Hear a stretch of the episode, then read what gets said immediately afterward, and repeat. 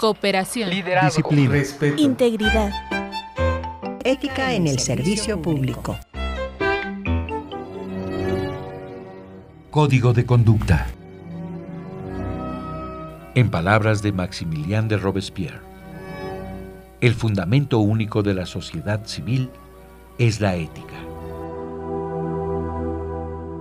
La capacidad crítica e innovadora es un principio rector en los códigos de conducta de las instituciones.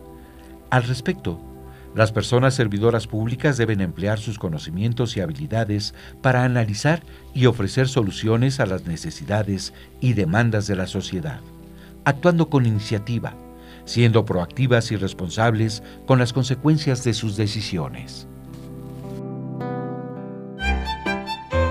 Ética en el servicio público.